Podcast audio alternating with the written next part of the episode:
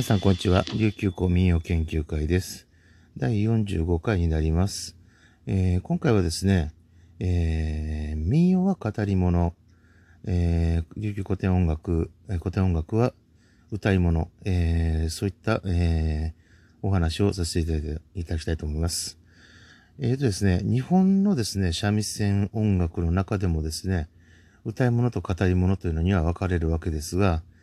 じゃあ一体どういうことなのかということについてなんですが、えー、まずですね、えー、よく民謡の方の話でですね、あのー、古い先生方の歌を表するやり方にですね、えー、言い方にですね、誰々の、え、先生の歌は、え語っているようである、語りなんだ、みたいな、まあ、チナテーハ先生がよく言われますね。えーそういったところ、これ沖縄の方なんですけれども、えー、まずですね、えー、沖縄の方から見て考えた場合なんですが、えー、いわゆる一般に民謡、あるいは島唄などと言われるものっていうのはですね、あのー、個人でやっぱり歌ったりしているものっていうのはやっぱり個人の感情がすごく入ります。いわゆる歌なんですね。で、歌でありますが、しかし、えっ、ー、と、この歌がですね、どういうものを接するものかっていうと、また語り物なんです。で、見歌なんかを見ましても、その人の思う、思いの丈、また思うところ、感情というのは存分に、えー、表現されていると思います。で、また、あの、いろいろ遊ばれてき、えー、たその遊び歌というものですね、そういったものを見てもですね、その場面場面の、やっぱりその感情というものを歌い込んで、まあ、語っているというものが多いと思います。でですね、中間的施設のものもあるとは思うんですが、まあ、あの、琉球古典音楽の方っていうのはほとんど歌い物だと私は考えています。まあ、歌い物というのはですね、その語り物のようにですね、その語って、あの、行くという形というわけではなくですね、その、時に歌うべき歌詞、まあ物語、ストーリーがあるわけですが、それをず、切々と歌っていくものなんですね。で、歌い物というのがやっぱり、えー、よくまあ、当たるんじゃないかなと思うんです。で、舞踊なんかでもですね、琉球古典楽を当てる場合には、あのー、字方とは言わず字歌と言いますね。あの、歌謡の用の字。そあの、歌い物の歌いという字は、あの、歌謡の用の字なんです。えー、歌う、歌うもの、まあ、歌い込むものですね。つまり、あの、歌い上げていく。それで、あのその花、まあ、物語のストーリーというのを、えー、まあ、あの、歌い、歌い上げていく。そういったものが琉球古典音楽、あるいはその古典的な手法で作られた、えーえー、歌曲ですね。その特徴ではないかと私は思っています。に対してですね、えっ、ー、と、民謡のものというのは本来なんですが、これは本来論です。えっ、ー、と、語り物だと私は考えています。というよりも私が、えー、習ってきたですね、中での、もう今現在では大御所になられている方、あるいはもう亡くなられた先生方、あるいは自分の亡くなられた師匠、もともとのですね、といった方なんかも、えー、ずっと言っておられたんですが、民謡は語るように歌いなさい。そうです。語り物なんですね。あの、語るということは、その歌いながら語っていくということなんです。なので、同じ歌詞があったとしてもですね、歌い物というのは、やっぱりその、ストーリーというのを歌い上げることに集中するというのがやっぱり、え、基本になると思うんです。で、そのための技巧が大変必要になる。で、じゃあ民謡の場合どうかって言いますと、歌詞によってですね、本当に感情を入れていくんですね。で、何がどうでどうであったということを明確に、あの、話すように、あの、語るように歌っていくっていうのが、あのやっぱり古い大先輩の皆様の歌い方であったと私は思うんです。えー、ですのでですね、あのー、琉球古典音楽っていうのは大体の場合は歌い物である。まあ、洋曲なんかの影響も受けているというところもあって、やっぱり歌い物であるんだろうなと私は思います。で、民謡の場合ですと古典の影響を受けているというような曲っていうのも多数ありますので、やっぱりここのじゃあ節の応用というか、まあ、そこのやり方ですね。に関しては、まあ、その、古典で言うとこの名意を入れなさいとか、なんとかっていうふうにこう説明を受けることはあるんですが、あの、一番一番の歌詞を大事にこう語っていくというのが重要になると思うんですね。あの、それがないとですね、物語というのを、物語を語るという形になると思うんです。曲に合わせて歌の歌詞を語る。これが民謡ではないかと。そしてですね、あの、歌い上げるという意味で、あの、歌うということをするのが利休古典音楽。あるいは八重山古典民謡の中の古典音楽にガイドする部分もそうではないかと思います。また一般民謡などに関しましてやっぱ語っていくものなんではないかなというふうに考えます。また、えー、奄美などの民謡にに関しましてもですね、やっぱりその歌詞ごとにあのー、やっぱり力点を置くべき意味のあるとこというのをやっぱり説明していくように歌われる方がやっぱり名人の域に達された方の歌い方じゃないかなと私は考えていまして、で、古典的な曲で、その儀礼的な曲で、あのー、ほんで形式で歌うようなものに関しては、本当に歌い物の要素が高いと私は思うんですが、いわゆるその古くからあるような、えっ、ー、と、民謡ですね。それでその自分の気持ちなんかを、まあ、えー、比歴するようなものとかですね、あるいは、あったこととかそういうものを、えー、語るものっていうのは、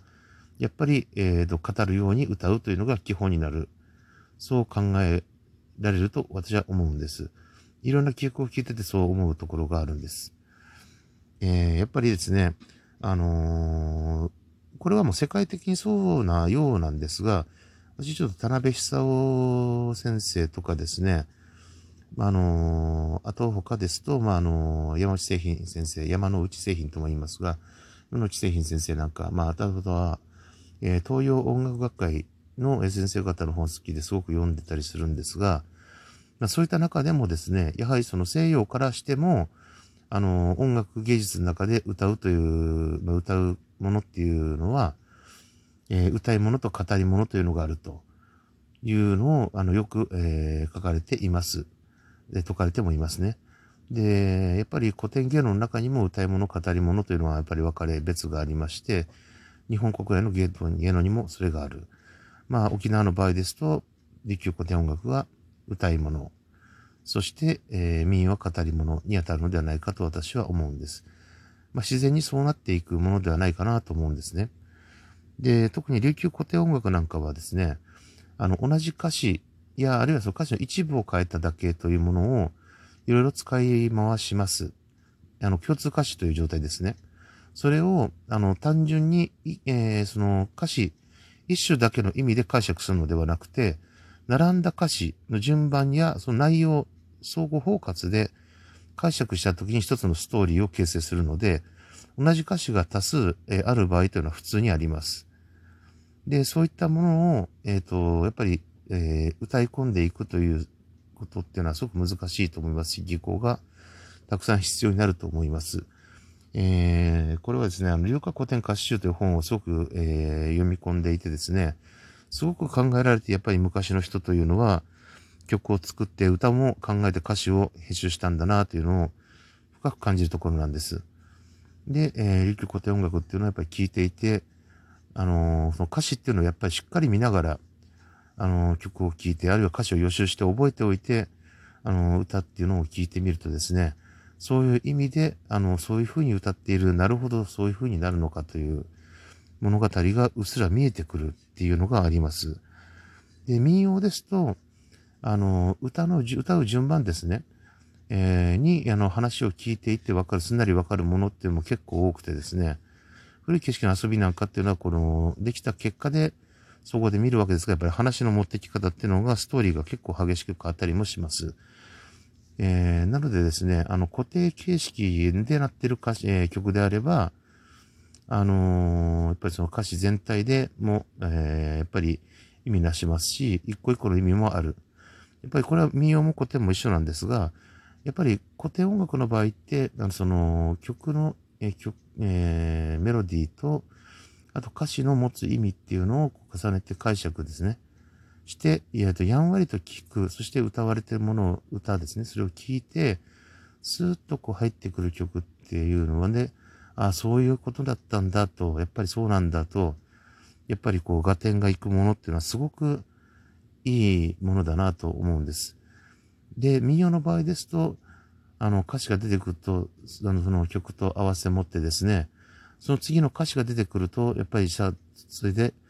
どうなるんだろう、どうなるんだろうっていうふうに追って聴ける感じがします。で、あの、遊びで撮っていたような曲ですね、遊び歌の。そういったものっていうのは、やっぱりその、もともとも歌そのものにその趣旨があって、で、その時に集まってきたいろいろなその場所にあった歌詞というのがあって、その時の遊びの塩梅がわかるっていうような感じでして、もう曲自体でもコンセプトが大体わかるっていうのはあります。で、やっぱりですね、あのー、民謡の方っていうのは、いかにうまいこと言ったか、みたいな、あうまい話うまい言い方ですよね。したかっていうのを、やっぱりそういうのはさっと、あの、やれ、まあ、聞いて、共感したりするもんですが、琉球古典ってやっぱり物語、なんとか創始とかですね、そういう古典物の物語を聞かされているという感じになります。やはりちょっと民謡とですね、古典音楽っていうのはそういったところに違いがあると思います。また、えー、望む姿勢としても、そういったところに違いがあるというところはやっぱり重視した方がいいんじゃないかなと思います。やっぱり古典音楽は、あの、切々と歌い込むもの。そして、えー、民謡というのは、えー、歌の歌詞を語って曲に乗せて歌うもの、語るものですね。やっぱりそういった、えー、差が、やっぱり厳然とあるのではないかと思います。まあ、最近できた創作の曲はどうかよくわかりませんが、私は古いものに関してはそういうものではないかと思います。まあ、そういったわけで、今回は、えー、琉球古典音楽や民謡の中でですね、語り物と歌い物というものがあるということについてお話しさせていただきました。それでは、えー、次回お会いしましょう。